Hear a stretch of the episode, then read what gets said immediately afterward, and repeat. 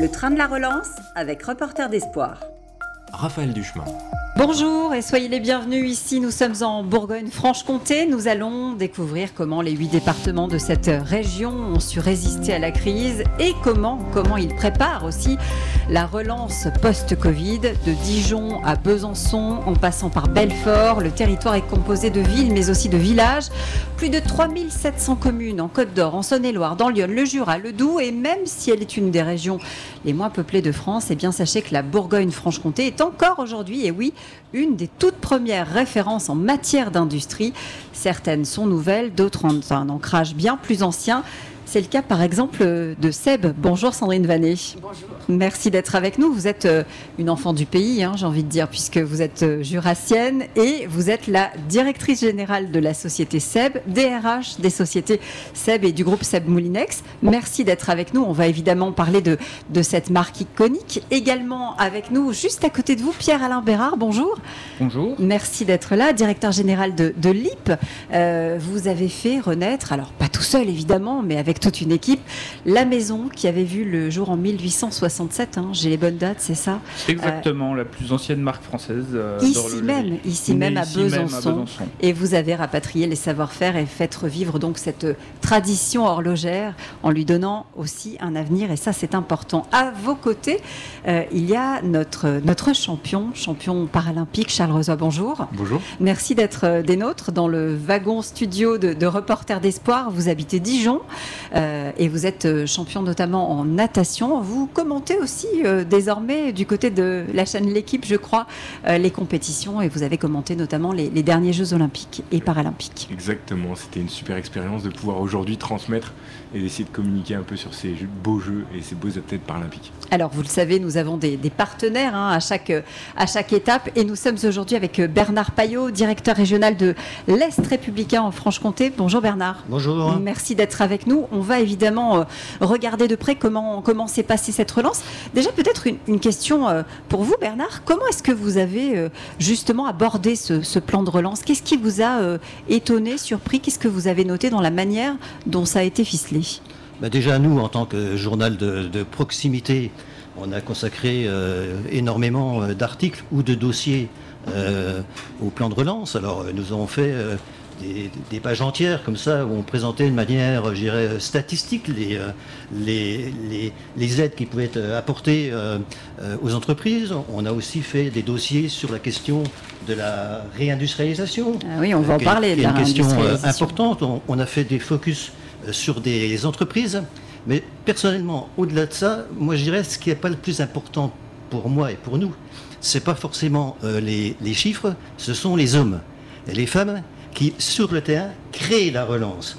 Et je pense que la relance, elle passe aussi par des initiatives individuelles, par des projets personnels. C'est là où on a euh, les dynamiques. C'est pour ça que je suis heureux d'être à cette table ronde, parce que moi j'ai envie d'entendre euh, euh, Charles Rosoy nous expliquer comment lui, il arrive à se surpasser pour devenir champion, comment on motive des salariés qui sont dans l'inquiétude pour qu'ils continuent à être dans des dynamiques d'entreprise. Ils ont des angoisses, c'est normal. Euh, comment on relance une nouvelle marque, c'est ça qui m'intéresse. Eh ben, ça tombe bien, ça tombe bien On parce que dans- ça m'intéresse aussi.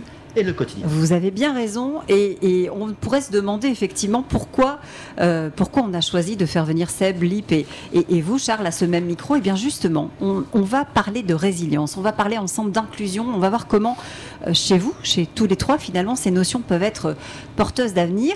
Par exemple, Sandrine Vanet, dans un groupe comme le vôtre, euh, je sais qu'il y a eu des hauts et des bas, il y a eu des usines fermées, euh, il y a un passé qui est parfois un petit peu douloureux pour, pour un groupe qui, malgré tout, relève la tête, les défis.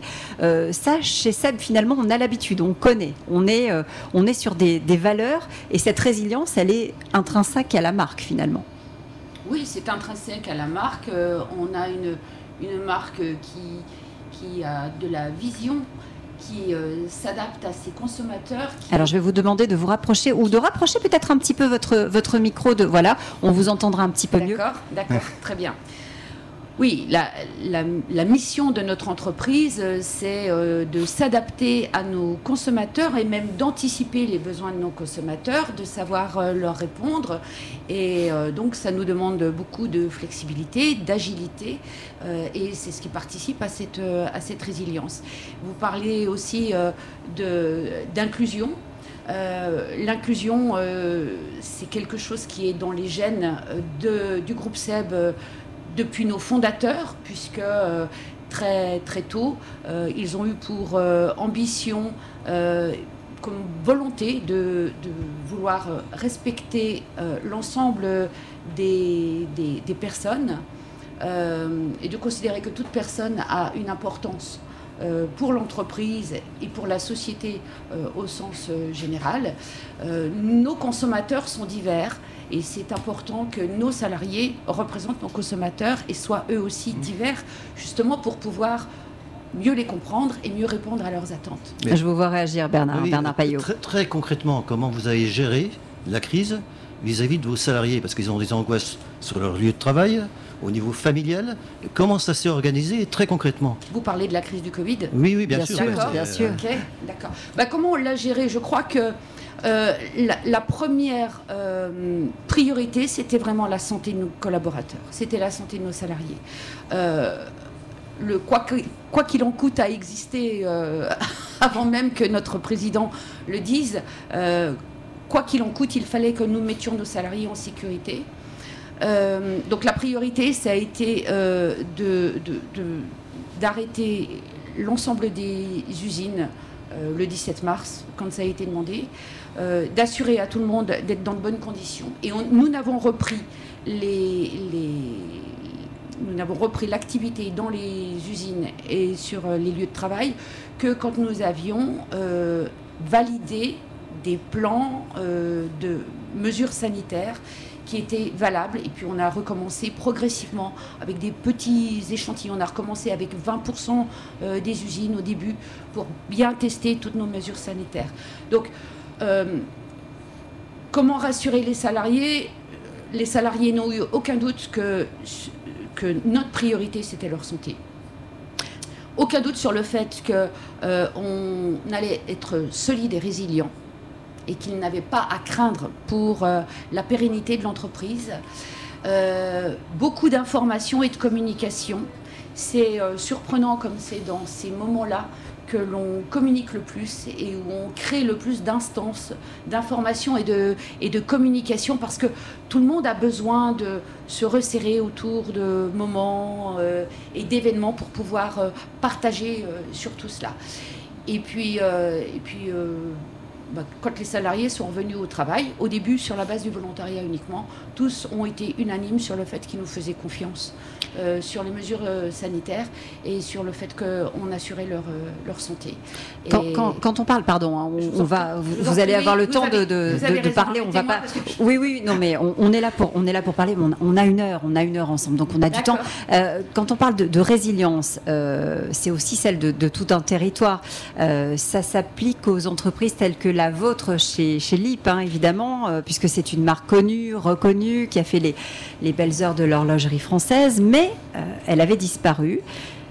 La faire renaître finalement, c'est plus qu'une entreprise, c'est renouer avec un savoir-faire, avec une tradition, avec euh, l'expertise d'un territoire. C'est aussi tout ça que ça dit. Oui, ça dit, euh, ça dit tout ça. Ça dit déjà une envie, une envie de, sur un territoire, un savoir-faire sur un territoire. Euh, l'horlogerie et Besançon, l'horlogerie et le Doubs, c'est vraiment euh, quelque chose qui va de pair depuis. Euh, ouais. Oh, bah depuis toujours, parce que. Depuis toujours. Quand, on, s'intéresse à l'histoire, on nous dit.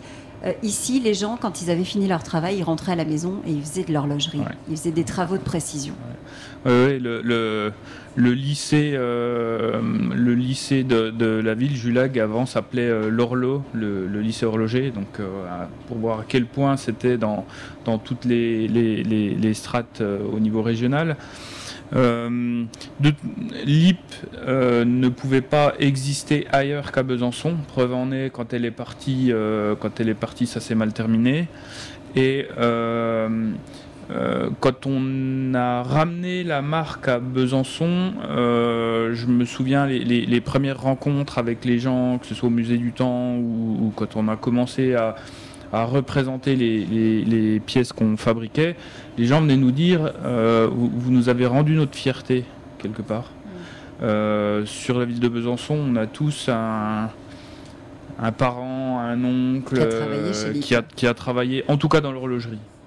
Euh, et, voilà, c'est une des choses dont je suis le plus fier. Ouais, on, entend cette fierté hein, dans, votre voix. Euh, c'est vrai que moi, j'ai travaillé, pour la petite histoire, on est entre nous, j'ai travaillé dans le coin, j'ai travaillé à Belfort et je me souviens avoir euh, vécu les, dernières années de, des Lépées et leur combat à l'époque. C'était quelque chose d'assez intense. Autre belle maison.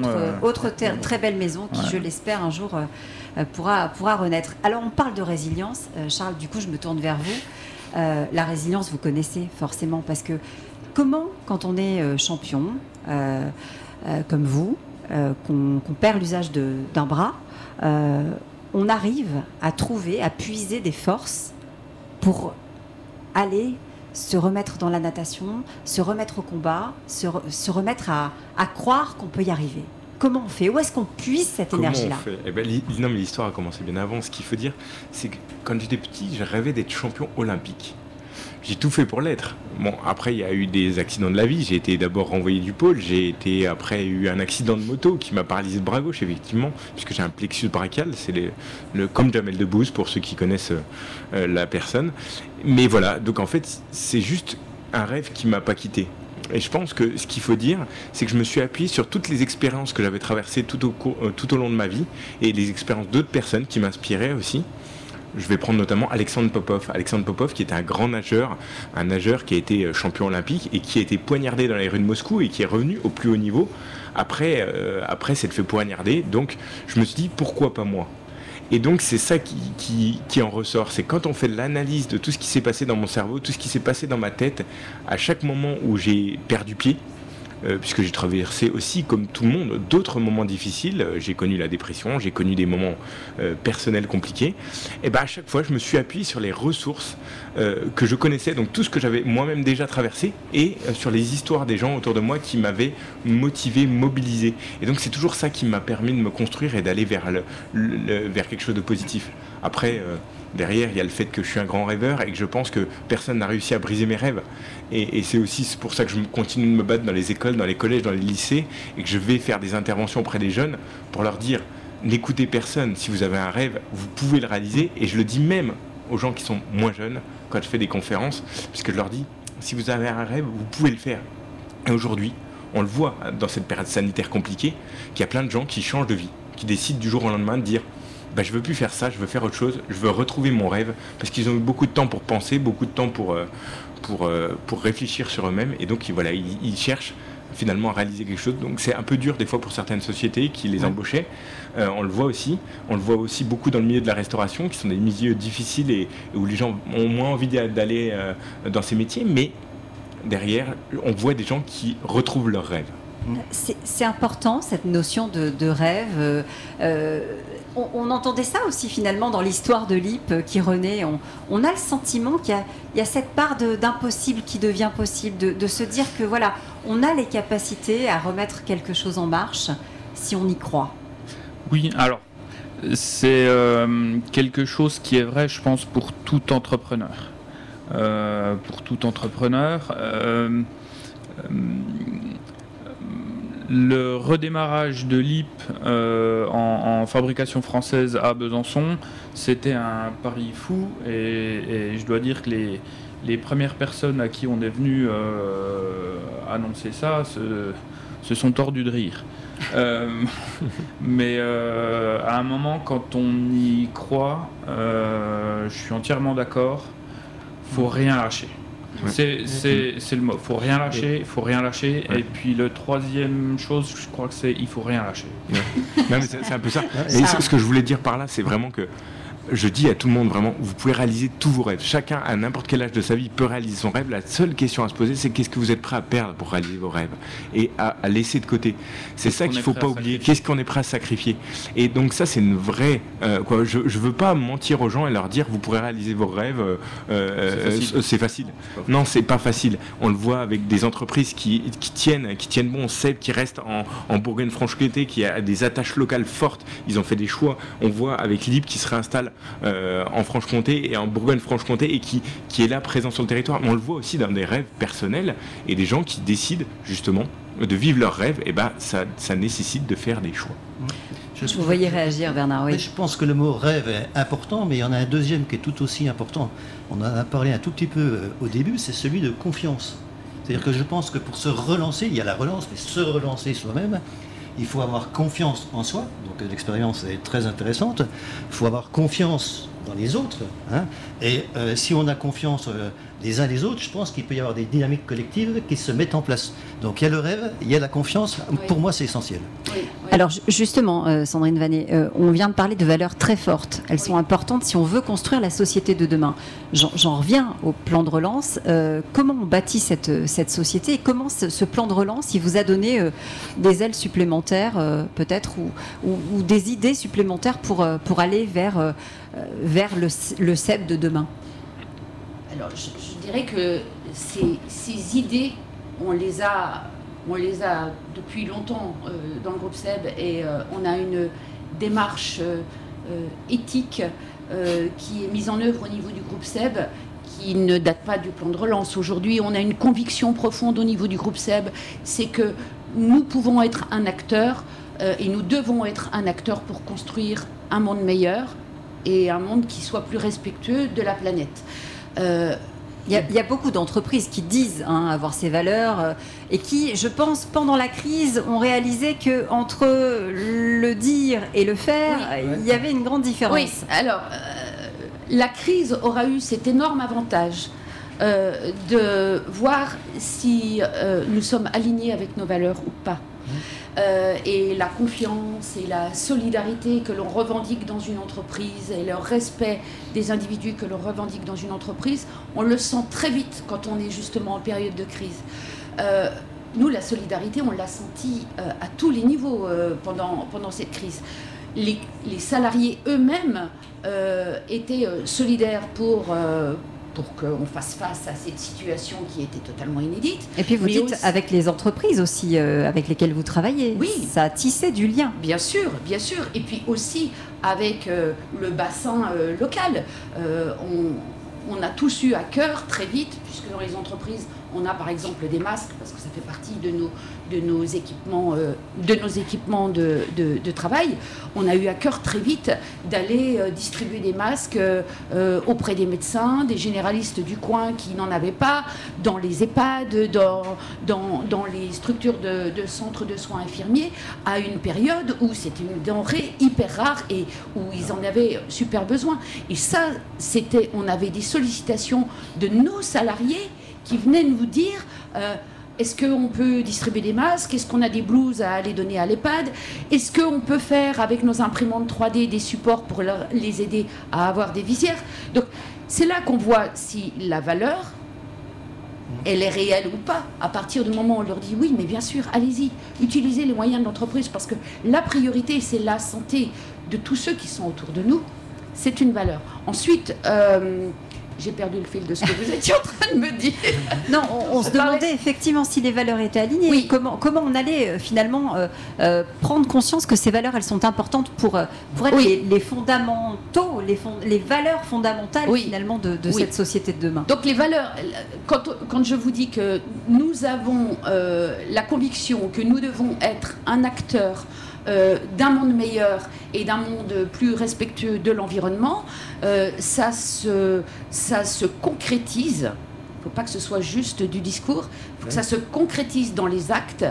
Euh, et ça se concrétise dans les actes, par exemple, chez nous, avec une politique de réparabilité de nos produits euh, qui est très avant-gardiste, puisque nous, depuis 2005 de tête, nous prenons la réparabilité des produits à une époque où on était sur le je jette et je remplace par du neuf. Mmh. et bien, le, le il Donc faut, déjà, il faut réussir à convaincre les consommateurs qu'il vaut mieux réparer que jeter. Euh, mais pour ça, ça demande de mettre en place toute une politique, toute une stratégie. Euh, ça demande de l'éco-conception très en amont euh, avec nos bureaux d'études parce qu'un produit qui doit être réparable, c'est un produit qui doit être conçu pour être facilement démontable et remontable. ça demande beaucoup d'anticipation en termes de logistique parce que quand vous promettez un produit qui va être réparable 10 ans et maintenant 15 ans, puisque depuis 2021, on, fait cette promesse sur 15 ans. Ça veut dire qu'il faut que vous ayez des pièces en stock pour 15 ans. Ça veut dire qu'il faut que vous ayez des. des Ouais, alors, et, puis, et puis le, problème, le problème des, pièces, alors on en, parlait, on en parlait juste avant de rentrer dans, le studio. Dans le domaine de l'automobile, oui.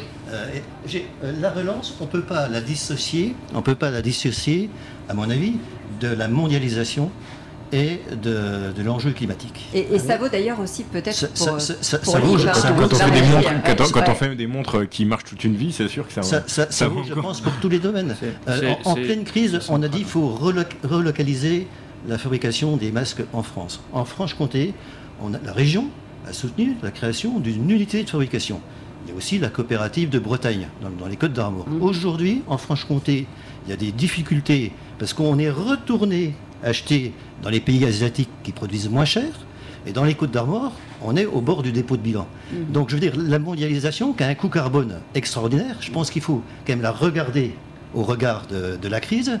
Et puis, euh, le climat, on peut, ne on peut pas y échapper non plus. Je veux dire, on peut, ne on peut pas avoir des coûts carbone euh, qui continuent comme ça, euh, sans qu'on se pose la question fondamentale de comment va évoluer le climat et agir sur l'économie dans les, dans, les, années qui viennent. C'est vrai que c'est une des préoccupations hein, aujourd'hui et on le voit tous les jours. Euh, on allume la télé, la radio, on entend euh, ou on, ouvre la presse.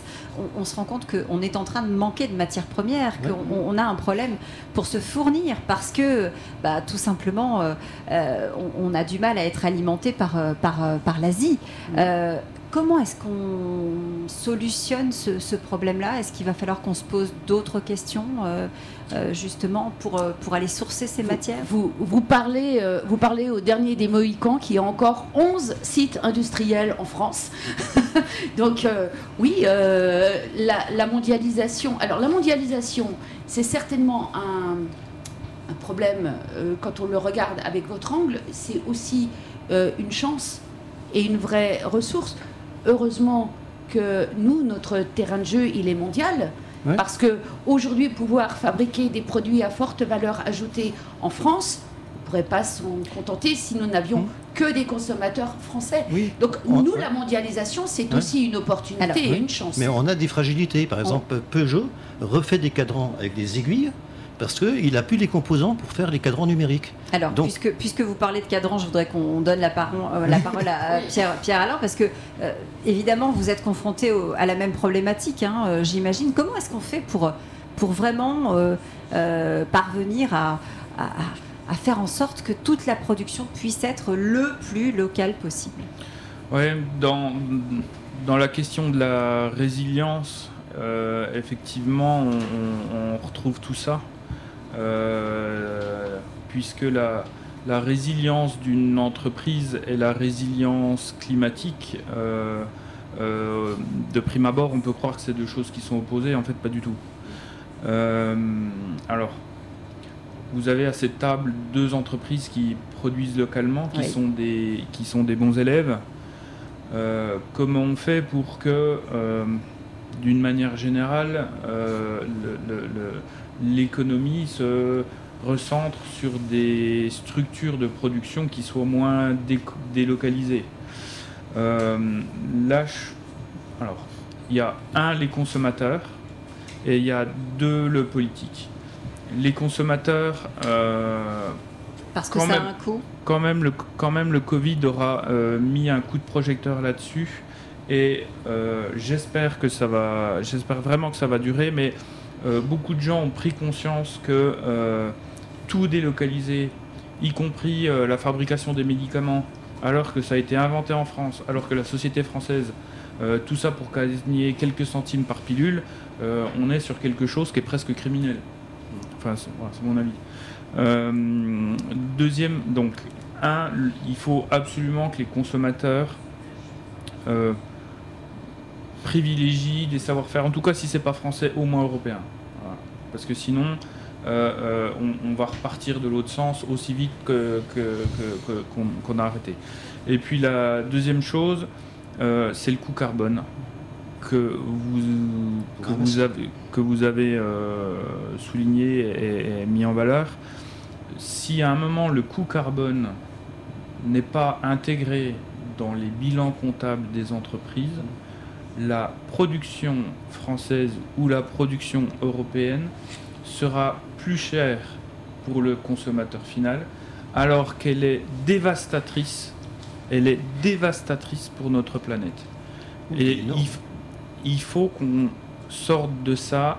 Je pense que c'est un des grands enjeux majeurs de, des dix années qui sont face à nous. C'est-à-dire, si on ne sort pas de ça, les coûts à payer pour les générations futures seront gigantesques. Euh, justement, ces générations futures, vous les voyez euh, beaucoup, hein, puisque vous allez leur parler, euh, Charles, dans, les, établissements scolaires notamment. ces notions-là, elles, sont primordiales pour la jeune génération. Je, pense qu'il faut, faire, faut transformer le consommateur en consommateur.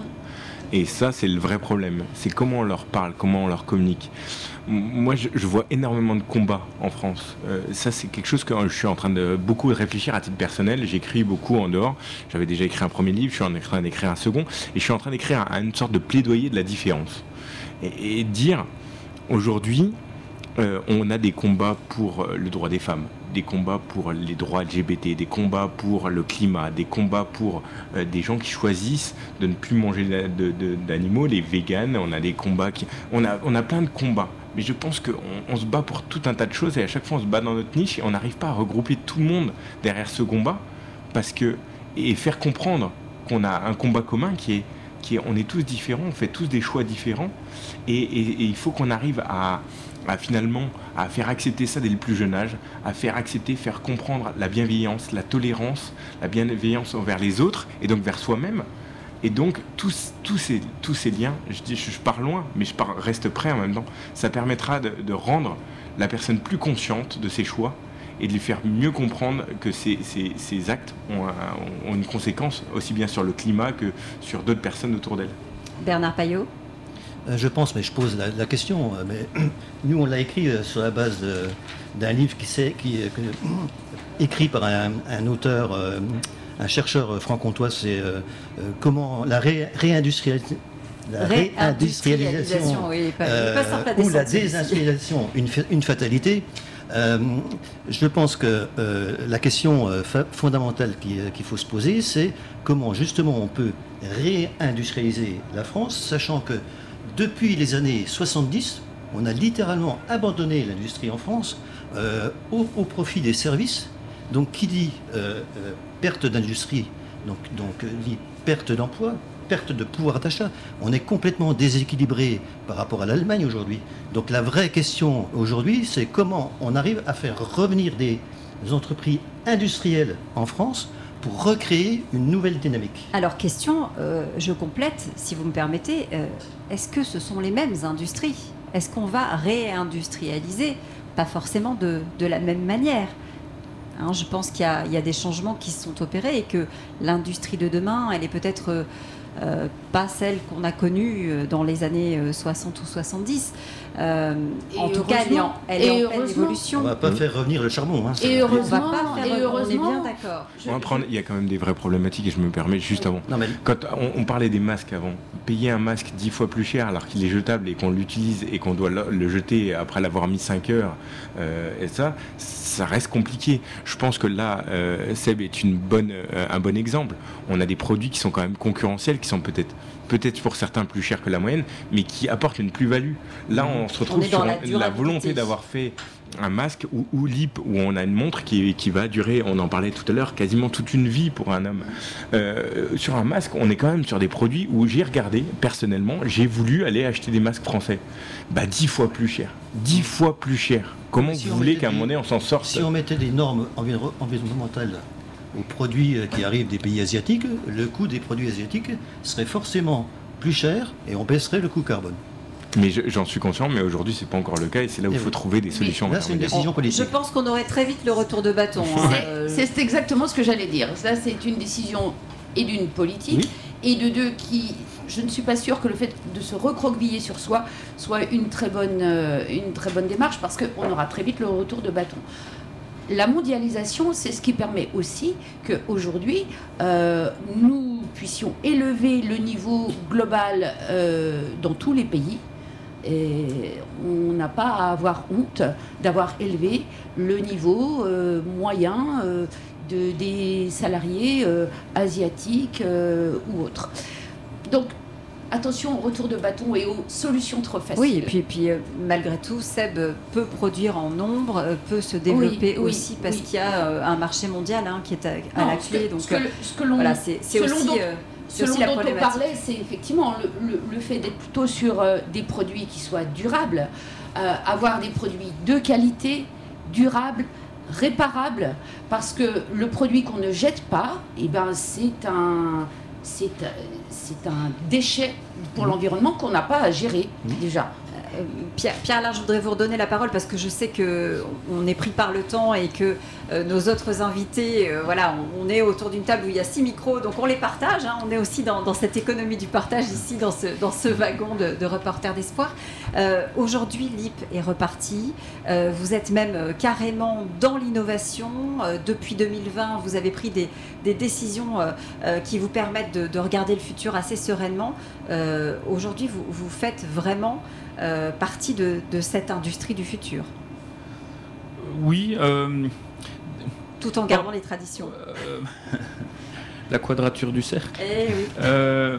Nous avons choisi, par rapport à des concurrents qui sont très électroniques, très jetables, avec des obsolescences programmées, on a pris l'exact contre-pied et ça rejoint vraiment la stratégie de, de Seb. Mais je pense que pour l'industrie française, c'est la voie à suivre. Euh, on fait des choses qui sont très solides. C'est-à-dire que pour nous, une montre, ça doit tenir la vie d'un homme. C'est 50-70 ans euh, sans, problème. Euh, c'est- pas forcément quelque chose d'ailleurs qui est logique pour une entreprise. Une entreprise qui cherche à vendre le plus possible, euh, elle a tout intérêt à faire du jetable, remplaçable immédiatement. Mais nous, on a pris le contre-pied inverse en faisant qualitatif, réparable et euh, durable. Et voilà, il faut que les consommateurs euh, souscrivent à ce projet. Et je pense qu'on aura une bonne partie de la solution. Si, je peux me permettre, euh, il me semble qu'il y a effectivement le consommateur qui doit devenir consommateur et puis le politique. Il y a aussi la gouvernance de l'entreprise. Je pense qu'on a aussi un point en commun, c'est qu'on a un actionnariat familial qui est fort. Et euh, la stabilité, ça assure aussi euh, la durabilité et la possibilité d'avoir une vraie stratégie long terme où euh, on a des actionnaires qui ne vont pas attendre que le cours de la bourse change demain matin pour pouvoir faire du cash. Il faut aussi avoir des actionnaires qui ont des Il y a convictions. un autre vrai sujet là-dessus. euh, comme, le, comme le coût carbone caché des, des produits importés, il y a un autre vrai sujet sur les, les- les problèmes d'actionnariat.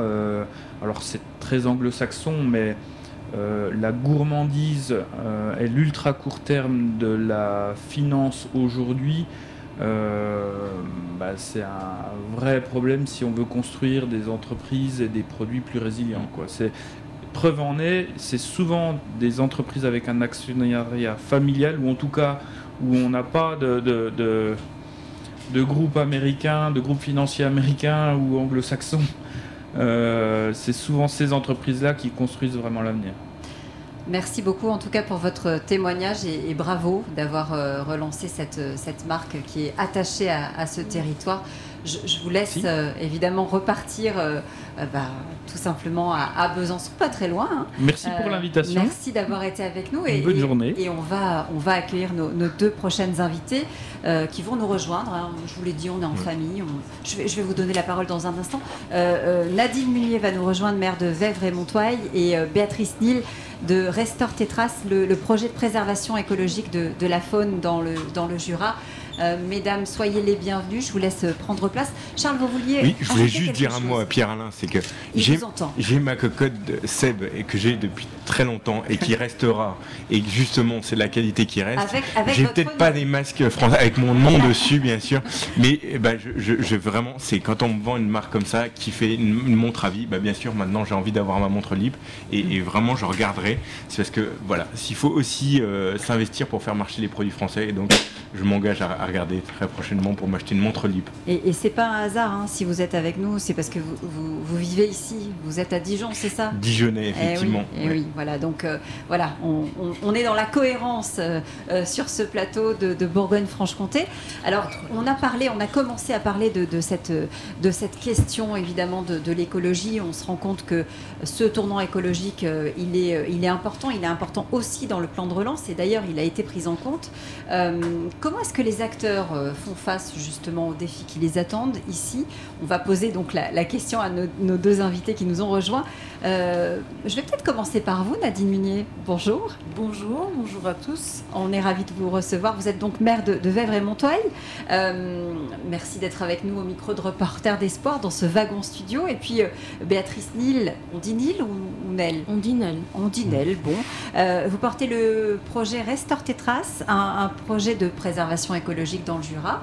Euh, première question, alors à, qui? À vous, euh, Nadine. Euh, la relance, c'était quelque chose. vous, vous êtes dit, tiens, ce plan de relance, il va me concerner, moi, maire d'un petit village Ou est-ce que, ou, est-ce qu'au départ, vous vous êtes dit, ça va pas être pour moi? Et en regardant de plus près, vous vous êtes aperçu que si Alors, c'est plutôt la deuxième version puisque j'avais, donc je suis maire de, de Vèvres-Montois, c'est une commune limitrophe de Vesoul, une des 20 communes de l'agglomération vésulienne, une commune de 2500 habitants, qui a la chance d'avoir euh, un lac. On, connaît beaucoup euh, pour son, son, lac. Et donc c'est une commune dont je suis maire depuis 4 ans et où, euh, comme tous les maires, j'essaie de développer cette commune, enfin en tout cas d'en faire une commune dynamique le dynamisme d'une commune, pour moi, repose sur euh, trois piliers l'emploi, l'habitat et les services. Alors l'emploi, on est plutôt bien loti puisqu'on a à Vesoul le centre mondial de la pièce détachée de Stellantis, anciennement Peugeot. Donc en automobile. Voilà, exactement. Et puis on a accueilli euh, depuis trois ans un manufacturier qui s'appelle le Manufacture du Lac, qui est un maroquinier de luxe. Oui qui, en l'espace de trois ans, a créé plus de 100 emplois et a un objectif de plus du double d'ici quelques années. Donc, ça va pas trop mal de ce côté-là. Vitalité dans le territoire euh, de Vesoul et, sur votre commune. Tout à fait. Et mais après, il faut loger les gens. On a donc des, des projets aussi en, matière d'urbanisme, de, de lotissement en cours. Et enfin, il faut du service. Alors, les services euh, privés et publics, et donc j'avais un projet depuis, à l'étude depuis deux ans de la rénovation d'un gymnase. Un gymnase qui avait un petit peu fait son temps, qui, comme notre lac, avait 40 ans, n'était plus vraiment aux normes et ne répondait plus aux attentes. Donc après, avec un maître d'œuvre, on a trouvé un compromis entre une réhabilitation et une démolition. Donc on est dans une restructuration de, de, de, de salles. Et il s'est avéré que ce projet d'investissement important, puisqu'il y a 2 800 000 euros de travaux, euh, avait tout un volet de rénovation énergétique et que, à l'étude de, de, ce dossier et surtout de son financement, nous avons pu obtenir, en plus de la traditionnelle subvention des ETR que les maires connaissent bien, une subvention de plus d'un million d'euros dans le cadre de la relance. Donc vous voyez qu'on est, qu'on est vraiment concerné. Et aujourd'hui ben, le chantier est en cours, il, se dé- il a commencé euh, en début d'année et se déroule plutôt bien. Euh, Ça veut dire que c'est quelque chose que vous n'auriez peut-être pas fait tout de suite ou que vous auriez différé? Alors peut- non, je crois, euh, pour être totalement honnête, le projet était suffisamment avancé pour de toute façon, coûte que coûte, le faire, mais il n'aurait pas été financé de la même manière. Et le, fait d'avoir une subvention euh, décile dans le cadre de, cette, euh, de ce plan de relance nous permet de garder de l'autofinancement pour d'autres choses, parce que la rénovation énergétique, ce n'est pas que ce projet. Nous avons beaucoup de bâtiments communaux et nous avons euh, contractualisé avec le CIEN, le syndicat euh, départemental de l'énergie, à une euh, adhésion, disons comme ça, au Conseil d'énergie partagée qui nous permet de faire euh, avec le CIED un diagnostic de performance énergétique sur l'ensemble des bâtiments communaux et surtout d'avoir un accompagnement sur le choix des solutions. Donc voilà, ça fait le fait d'avoir eu cette subvention permettra sans doute de faire d'autres choses. Le- je, le- vois que Bernard Payot meurt d'envie de vous poser une question. Le, le coup de pouce du plan de relance, c'était par rapport au, au volet énergétique, Entre autres, entre autres. vu, le- vu le, Le, niveau. le dispositif dont vous avez bénéficié, en tout cas porté sur, cette, euh, Oui, tout à fait. sur ce volet-là. Tout à fait. Euh, Quand on est maire, euh, Nadine Munier, euh, et qu'on est confronté à une crise comme celle du Covid, ça oblige à, réaliser finalement qu'on a aussi peu de temps pour agir quand on est, confronté à des crises comme celle-là. On, prend une autre notion du, temps et du temps d'élu. Alors oui, du, temps et, surtout de la responsabilité. Enfin, moi, en tout cas, c'est comme ça que je l'ai vécu en tant que, que maire, euh, donc en première ligne, euh, dès le début de la crise sanitaire, et particulièrement, si vous vous souvenez de- du hasard du calendrier, on a été confiné le lendemain d'avoir été élu. Donc c'était, c'était pour le coup euh, une situation inédite, parce que d'une part on était élu, mais pas tout à fait, parce que le conseil municipal non installé, et normalement ça se fait, quand il n'y a pas de crise, ça se fait dans les jours qui suivent l'élection. Alors qu'avec le confinement, on a été pendant, je ne sais plus, deux mois et demi. On avait été élu, mais le conseil municipal n'était pas installé. Donc en fait, au niveau de la responsabilité, les gens qui prenaient les décisions, alors pour moi, c'était pas, pas encore la pire des, des- des situations, puisque j'étais déjà maire avant les élections de 2020. Mais mes adjoints, mon équipe municipale n'était pas la même. Donc pour revenir euh, euh, à la crise sanitaire et au temps, au temps qui passe, il a fallu très vite décider de ce qu'on faisait pour l'école, pour le périscolaire. Pour... Ouais, ça demande une grande agilité. Ça C'est- demande une C'était grande c'était agilité. sport, non? Comme le gymnase. Oui, c'est ça. Je- Très bien. on voit que vous avez un tropisme, je, je- voilà, je, je suis désolé, hein, c'est des formations professionnelles. Tout à Non, mais fait, c'est- vrai. aussi. Mais c'est vrai qu'en tant que maire, là, on, on s'est trouvé propulsé en première ligne sur une situation inédite et sur une situation d'importance, puisqu'il s'agissait de protéger euh, nos administrés et particulièrement les enfants. Alors je me tourne vers vous, euh, Béatrice, Béatrice Nel. Euh, donc on va parler avec vous de ce projet euh, qui vient de connaître, je crois, un, changement d'échelle, hein, puisqu'il va couvrir désormais plus de, de 300 hectares grâce à un appel à projet national. C'est bien ça. Le parc a été lauréat dans le, cadre du plan de relance de cet appel à projet. ce qui signifie clairement que vous avez de, nouveaux financements aujourd'hui pour pouvoir protéger l'espèce et, lui permettre de se développer. Oui, alors clairement, ça a été une opportunité euh, pour accélérer vraiment le- la démarche de protection et de valorisation des milieux. Euh, alors le grand tétra, c'est euh, le coq de bruyère, pour ceux qui sont moins spécialistes de la euh, fort, faune, fort- Fort, faune. faune locale. Alors peut-être je peux déjà c'est- oui, c'est Bah, une espèce un- protégée. C'est une, une espèce protégée qui est rattachée à un plan national, donc euh, pour lequel le, le parc est opérateur euh, depuis des années. Donc il y a un programme de protection euh, nationale hein, sur les espèces, euh, dont celle-ci qui est emblématique du Haut-Jura. Euh, et pour le parc, oui, c'était euh, euh, cet apport, puisque le budget a été multiplié par 10. Alors on n'est pas au même euh, niveau, hein, c'est, euh, On est passé de 20 000 euros euh, pour euh, la valorisation et la protection des milieux uniquement sur le secteur de l'Ain à 200 000 pour euh, un périmètre aujourd'hui qui concerne le Doubs et le Jura. Donc ça a été aussi possible parce que c'est un projet qui était porté par le parc, qui travaille depuis très longtemps avec des partenaires locaux, dont le, groupe euh, national Tetra, euh, l'ensemble des communes forestières, euh, également des chercheurs.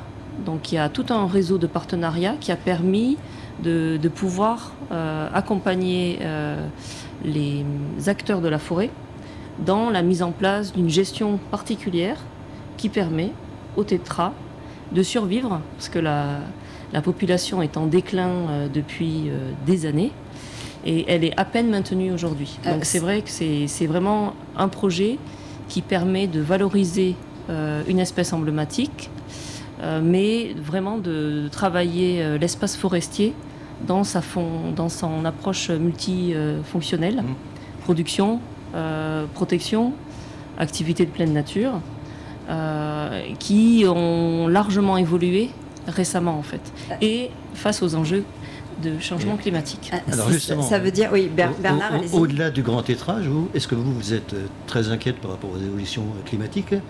Est-ce qu'il y a des choses qu'il faut faire de manière urgente? Euh, Qu'est-ce qu'il faut faire par, par, rapport à cette évolution actuelle? Alors pour le, le, parc du Haut-Jura, c'est un territoire qui, qui travaille sur la base d'une charte qui a été écrite pour 15 ans, avec des objectifs. Il y a 15 ans, le changement climatique, c'était un des sujets mais moindre. Il y avait déjà euh, le sujet de la baisse de l'enneigement et donc euh, en face euh, une baisse d'activité d'une économie touristique liée à mhm. l'or blanc. Donc ça c'était un des sujets déjà qui avait été repéré il y a 15 ans. Mais aujourd'hui il y a une accélération aussi dans des phénomènes qui impactent directement le territoire de moyenne montagne. Par exemple? Ben on a des, sur la forêt hein, des, phénomènes de scolite qui étaient moins, euh, connus qu'il y a quelques années. On a des problèmes d'alimentation en eau. Donc si un arbre euh, n'a pas suffisamment d'eau, il peut survivre une année, mais pas l'année qui suit.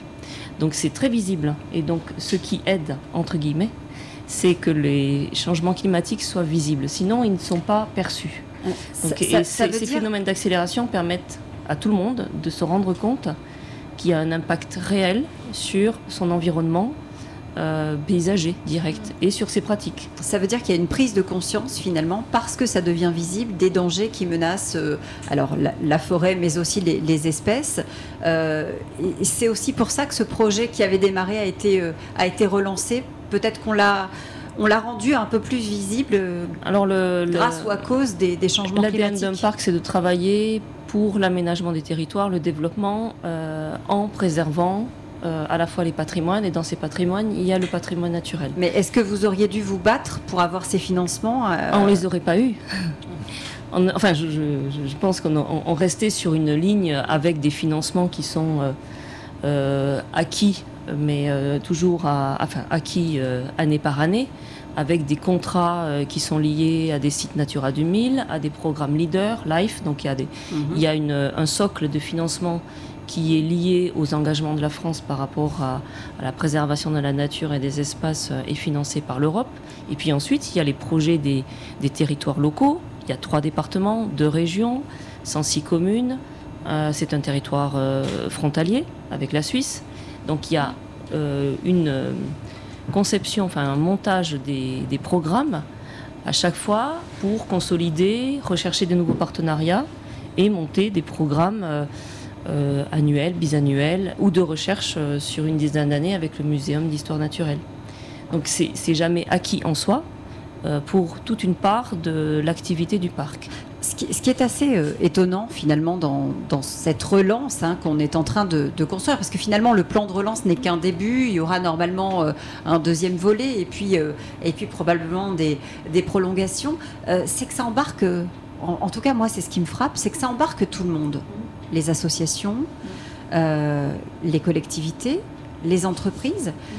C'est assez nouveau, non? Qu'est-ce que vous en pensez euh, les uns les autres euh, Sandrine, Charles Est-ce que c'est une, dimension qui avait peut-être que vous aviez perçue dans, dans, les plans précédents ou dans les, les crises précédentes? Est-ce que c'est quelque chose qui, que vous trouvez assez nouveau dans cette manière d'appréhender finalement les choses? Je vais dire, est-ce que ça englobe vraiment tout le monde? On a parlé d'associations, d'entreprises, euh, mais est-ce que les, personnes elles-mêmes se sentent concernées Il ne faut pas oublier que les entreprises fonctionnent parce qu'il y a des êtres humains dedans. Les associations fonctionnent parce qu'il y a des hein. êtres humains dedans.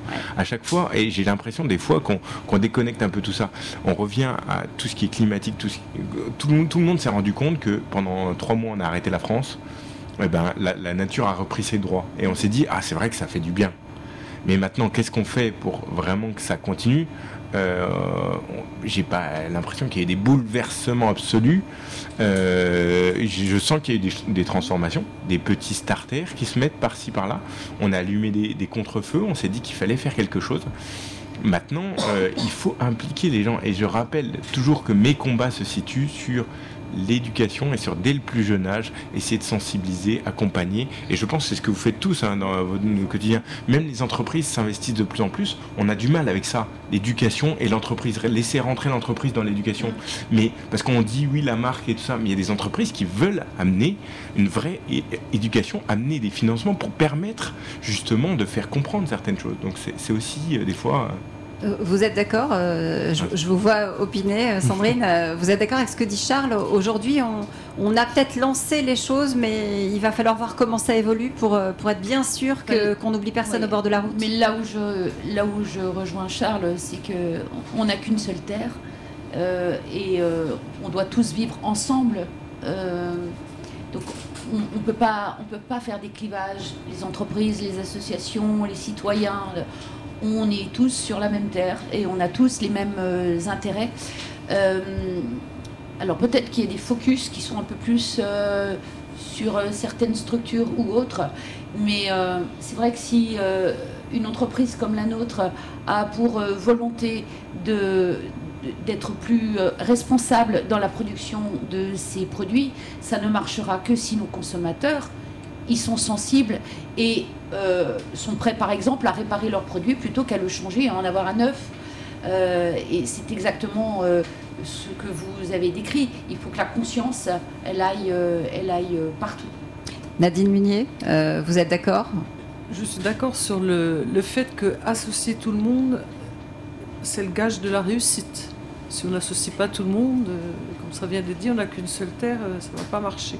Après, sur l'idée aussi de s'adresser aux plus jeunes, je, ramène un exemple d'une collectivité, du maire que je suis, de la maire que je suis, c'est d'associer les enfants. Par exemple, on fait dans deux ou trois semaines, courant octobre, une journée de l'environnement, ou plutôt une matinée de l'environnement où on va euh, assez classiquement ramasser les déchets, parce qu'il y en a encore, eh bien, on associe les enfants. C'est-à-dire qu'on la, commune passe par l'école, par les maîtres, pour sensibiliser les enfants et surtout pour que les enfants emmènent leurs parents. Et ça marche pas trop mal. Euh, qu'est-ce qu'on se dit euh, et, ma question s'adresse à, vous deux, Béatrice et, Nadine. Quand, on, parlait tout à l'heure de résilience, quand on est dans une région euh, comme ici, qui est une région à, faible population, est-ce qu'on se dit, par exemple, quand on est dans un, dans un village, ces discours sur l'inclusion ou sur l'écologie sont des grandes théories, justement venues de, de Paris, peut-être un peu décorrélées des gens, des vrais gens Ou est-ce que ou est-ce que, au contraire, euh, on, a on, se retrouve dans, dans, ce qui est proposé euh, Par rapport à votre question, je, moi je rejoins ce que vous disiez hein, sur l'association. Euh, enfin, il y a beaucoup de choses qui se font depuis très longtemps. Enfin, on part pas de zéro. Mm. L'association de la co-construction, ça prend. Après, on, on l'appelle différemment et on en parle de plus en plus mais euh, les projets construits localement avec euh, euh, des envies, des fois qui tiennent à une, personne, la dynamique du réseau associatif qui est quand même en question depuis certaines années, tout ça c'est des, fondamentaux qu'on retrouve un peu partout, qu'on soit dans un milieu urbain ou un milieu plus rural. ce qui est aussi la façon de travailler dans le parc, et c'est un des sujets, hein, c'est comment on peut passer un cap faire plus vite, plus large, tout en gardant la qualité des projets locaux. On reste quand même sur un accompagnement, je citerai un exemple, très local, parce qu'on associe un groupe de personnes concernées directement. Le, cas que je peux vous citer, c'est euh, euh, une discussion avec un, fabricant de, verre, lunetterie, euh, implanté en bordure de rivière, qui utilisait de l'eau pour refroidir. Et une discussion sur, ben, on, a des enjeux sur la restauration des berges, créer une passe, à une passe à poisson, et puis vous, vous avez votre activité. C'est potentiellement un point de conflit. Ce que j'ai appris au parc, c'est que le vocabulaire change. On est dans la recherche de conciliation. Et de euh, solutions. De solutions. La solution se construit à plusieurs, puisque mm. personne ne détient euh, euh, la vérité ou chacun a la sienne. Et c'est ça le sujet qui est, compliqué à, porter, à piloter et à animer. Mais c'est l'ADN de ce que l'on est. Donc il y a eu une solution de trouver et un grand un grand intérêt de la part de l'industriel qui a concrètement, j'aime bien ce mot, vu à quoi ça consistait euh, la, prise en compte de son environnement qui peut être valorisé euh, après euh, en termes d'image marketing, mais ce n'était pas l'objet de départ, mm. c'était comment travailler ensemble sur ce sujet où il y a un conflit d'usage. et pour le, le, maire local, une difficulté, il faut trouver une solution. Et le parc n'est pas là pour euh, sanctionner, mais alerter et euh, faciliter et rechercher une solution. Charles, vous voyez euh, avoir envie de réagir parce que ça vous parle, hein, tout ce qui est, en train d'être dit. C'est l'être humain, encore une fois, c'est l'être humain, la conciliation, les échanges. Si, ce qui, ce qui m'inquiète aujourd'hui, on parle de climat, on a beaucoup parlé de climat, mais les êtres humains, est-ce qu'on en a parlé dans, cette, dans ce plan de relance? Ces êtres humains qui ont été quand même blessés dans leur, dans leur ego, euh, de se retrouver euh, trois mois chez eux. On a eu beaucoup de problèmes. Moi, je, suis coach, euh, j'ai beaucoup d'inquiétudes par rapport aux gens qui ont traversé des périodes difficiles et qui ne sont pas encore retrouvés. On a dit ça peut faire naître des opportunités. En, en, première partie, on a parlé de ces rêves, des gens qui souhaitaient tout changer. Mais on n'a pas parlé finalement de ces gens qui aujourd'hui n'arrivent plus à sortir de chez eux parce qu'ils ont peur. On n'a pas parlé de tout ça. Et je pense que c'est, on retombe sur l'être humain et la, bienveillance, l'accompagnement individuel des êtres humains, le choix des êtres humains, euh, de pouvoir tous ensemble travailler ensemble, cette bienveillance qu'il faut rétablir pour pouvoir permettre le dialogue avec les entreprises, le dialogue avec les, maires, etc., le dialogue avec les associations locales qui protègent.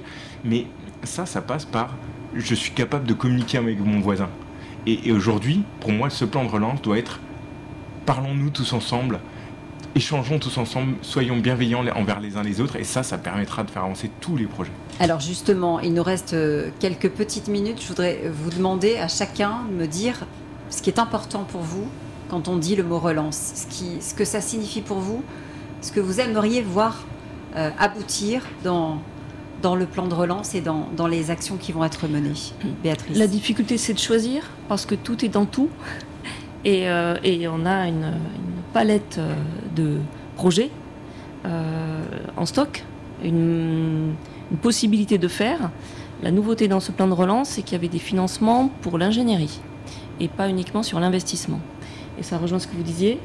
Euh, le rôle de facilitateur, d'animateur, de conciliation, de recherche de, solutions, ça passe par des compétences, un savoir-faire qui s'appuie sur une très bonne connaissance du milieu, euh, de son histoire euh, et, pour pouvoir accueillir des personnes qui ont été euh, pendant l'été ou pendant cette période de crise sanitaire ravies de, se mettre au vert avec des fois des, difficultés de, de cet accueil et de cette bonne compréhension réciproque. Nadine Munier, la relance, elle passe par quoi pour vous aujourd'hui? Alors pour moi, la relance, derrière relance, il y a déjà retour d'un optimisme et surtout croire en l'humain on a beaucoup dit, mais il faut vraiment croire en humain. Moi, j'y crois. Et en tant que, que mère, j'essaie de, souligner euh, deux aspects sur lesquels il me semble pouvoir un petit peu agir. Notamment au niveau de l'environnement, c'est premièrement l'exemplarité et deuxièmement la communication. Sandrine Vanet, je vous vois prendre des notes depuis le début. Vous avez écrit des pages et des pages, ça vous a inspiré, donc ça c'est une, je, bonne je, chose. Je suis une tactile, j'ai besoin d'écrire pour pouvoir. Euh, ah, regardez, j'ai dit, dit, celle qui a un stylo dans la main. je vous écoute la relance. Euh, pour vous. Je suis d'accord dans relance. Dans relance, il y a action, il y a dynamique, et euh, c'est important de repartir dans euh, ce cercle vertueux euh, de la création, de l'action, de la vie. Euh, mais pouvoir y aller plus vite, mieux, et en étant plus respectueux de ce qui nous entoure. Même punition pour vous, Bernard, hein, la relance ben, Moi, je, je, reviendrai un petit peu à ce que j'ai dit au tout début. la relance, mais quelle relance? Euh, sur, euh, sur, quel type de réflexion Est-ce qu'on repart euh, sur un type de croissance à l'ancienne hein? Donc, est-ce qu'on intègre les enjeux climatiques hein, qui, qui, vont être considérables? Est-ce qu'on repense différemment la mondialisation? Je ne dis pas qu'il ne faut pas de mondialisation, mais on peut peut-être la repenser différemment. À mon avis, la relance, il faut vraiment l'intégrer avec ces deux enjeux majeurs. Allez, le mot de la fin, il est pour vous. La mise en mouvement. La relance, c'est la mise en mouvement. On s'est arrêté, je pense. On a fait une pause. C'est bien de faire des pauses dans la vie d'un être humain, de pouvoir se poser, de regarder où on en est, de regarder devant, derrière. Mais à un moment donné, il faut se remettre en mouvement. Et se mettre en mouvement, c'est aller vers quelque chose. C'est ça qui est beau. C'est très positif, la mise en mouvement, et ça permet surtout d'aller vers quelque chose de positif. Et aujourd'hui, je pense qu'il faut qu'on arrive à trouver un point de mire tous ensemble avec cette relance et pas partir comme des cadors sur notre vélo et pédaler à fond. Parce que quand on, pédale à fond, on a du vent dans les oreilles et on n'entend pas les autres. Donc voilà, pédaler tous ensemble dans le même sens pour aller vers un monde meilleur. Et on va se mettre en mouvement puisque nous sommes dans un train, le train de la relance. On espère qu'il va aller loin, ce train. Euh, merci à tous d'avoir euh, participé à cette première table ronde de la 11e étape. Nous sommes ici à, Besançon, on garde Besançon. Venez, vous pouvez venir nous voir. Euh, on est dans le wagon Reporter d'Espoir, le wagon studio. On vous attend tout à l'heure à partir de 14h pour un nouveau rendez-vous. À tout à l'heure. Le train de la relance avec Reporter d'Espoir. Raphaël Duchemin.